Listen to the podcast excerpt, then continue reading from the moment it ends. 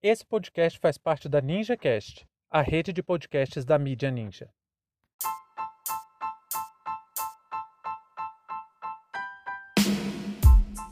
Operação Simulacrum. Policiais são acusados de forjar confrontos em Mato Grosso.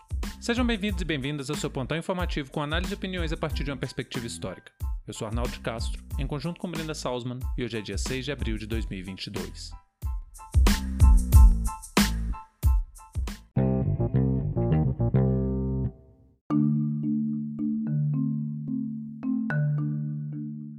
Desembargador Sebastião Barbosa Farias, plantonista da Secretaria de Plantão da Justiça de Mato Grosso, determinou no dia 2 de abril a soltura de 30 policiais que tiveram suas prisões decretadas no decorrer das investigações da Operação Simulacro. Simulacro é uma palavra que tem origem no latim e significa simulacro, ou seja, algo que tem aparência enganosa. O nome dado à operação faz referência a 24 assassinatos e quatro tentativas de homicídio em que policiais lotados nos batalhões Ronda Tático Ostensiva Móvel, ROTAM, Batalhão de Operações Especiais, o BOP, Força Tática e Primeiro Comando Regional são acusados de forjar cenas de confronto com o objetivo de assassinar sumariamente as vítimas e, assim, alcançar prestígio tanto individualmente quanto de seus respectivos batalhões. A prática de simulação de cenas de crime é comum entre as polícias de todo o Brasil. Entretanto, corporativismo policial e as dificuldades investigativas acabam deixando milhares de casos impunes.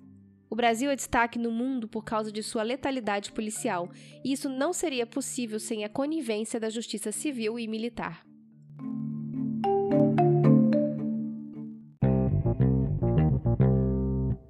A investigação sobre esse caso da Operação Simulacro ainda está em andamento. Ela está em fase final e até gerar de fato alguma decisão parece que vai levar anos. Isso porque, além da morosidade, da baixa velocidade do nosso poder judiciário, todos os acusados vão interpor recurso em cima de recurso, tramitar por todas as instâncias da justiça e vão questionar cada fase do processo. Não que isso esteja errado, eu sou a favor do cumprimento do devido processo legal. Qualquer um que seja réu, que seja acusado de um crime, tem o direito de se defender de todas as maneiras. Nem de longe eu pretendo questionar aqui o direito da ampla defesa. E é até por isso que eu ainda não tenho condições de afirmar com todas as letras que esses policiais são de fato criminosos, porque eu só posso falar isso com o processo transitado julgado. Mas de assassinos eu posso chamar. Porque nada muda o fato de que 24 vidas foram ceifadas, nada tira da polícia brasileira o título de polícia mais assassina do mundo. Em contraste, vivemos em um país com muita insegurança, em que ninguém anda na rua sem medo, despreocupado. A sociedade está sempre em sinal de alerta, pensando que a qualquer momento pode ser vítima de uma violência. É constante o estado de terror. E é precisamente por causa desse caos social que o discurso do bandido bom é bandido morto ganhou tanta força nas eleições de 2018. Com a vitória esmagadora de políticos fascistas naquele pleito, a letalidade policial aumentou, e até mesmo vimos cenas macabras de um governador comemorando assassinatos causados pela polícia diante das câmeras. Dali até surgiu o termo necropopulismo. Muitos políticos foram eleitos por esse discurso, um discurso que inflama o ódio e buscava justificar execuções sumárias, torturas e encarceramento em massa. Toda a política de segurança pública se reduziu a soltar os cachorros, deixar que a polícia executasse o quanto quisesse. E assim foi feito.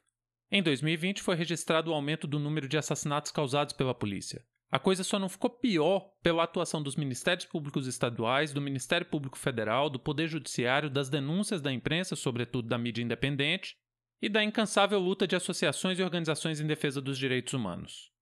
Mas essas ações em si são fruto de todo um conjunto de políticas que acabaram aumentando a violência policial, e daí surgiu um fenômeno novo, que é a ideia de um policial ser condecorado pela corporação e seu batalhão ganhar prestígio com grandes políticos em função dos resultados macabros que alcançavam. Quanto mais morte, mais reconhecido como eficiente é aquele batalhão.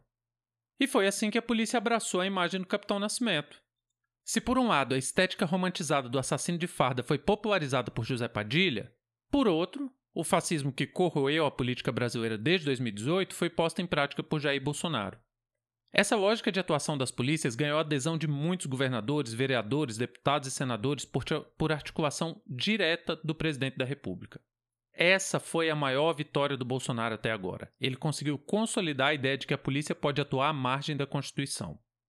Para solidificar essa ideia, vamos lembrar, a violência policial também contou com os espetáculos de horror em horário nobre de programas em TV aberta, que fazem verdadeiras campanhas em defesa de uma polícia que esmague corpos pretos nas favelas. Alguns dizem que é jornalismo policial. Eu me recuso a chamar aquilo de jornalismo, tá mais para uma espécie de gládio contemporâneo, em que o Coliseu são as periferias, os condenados são a juventude preta e os animais selvagens são a polícia com seu hollywoodiano poder de fogo. A Operação Simulacro ainda abre mais uma ferida além da podridão de uma sociedade comandada por um fascista, que é a conivência da justiça militar com as barbaridades cometidas pela polícia.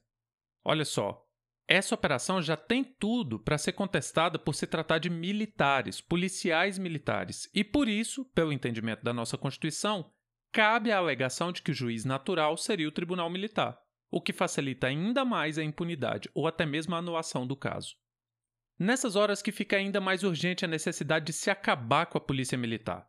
A desmilitarização das polícias é pauta mais que necessária para interromper as práticas assassinas de uma polícia ineficiente e cara, que além de não promover segurança, sabidamente abusa da sua autoridade e, longe dos olhos da justiça, atropela a Constituição e a democracia. Por fim, quero dizer mais uma coisa. Não, Bolsonaro.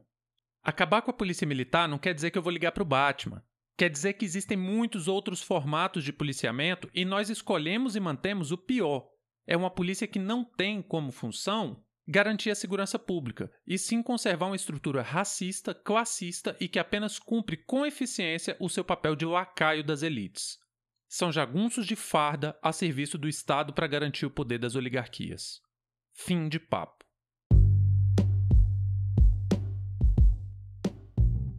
O História Oral Podcast é uma produção independente e conta com seu apoio para dar continuidade às nossas atividades. Muito obrigado a você por prestigiar nosso trabalho e até a próxima.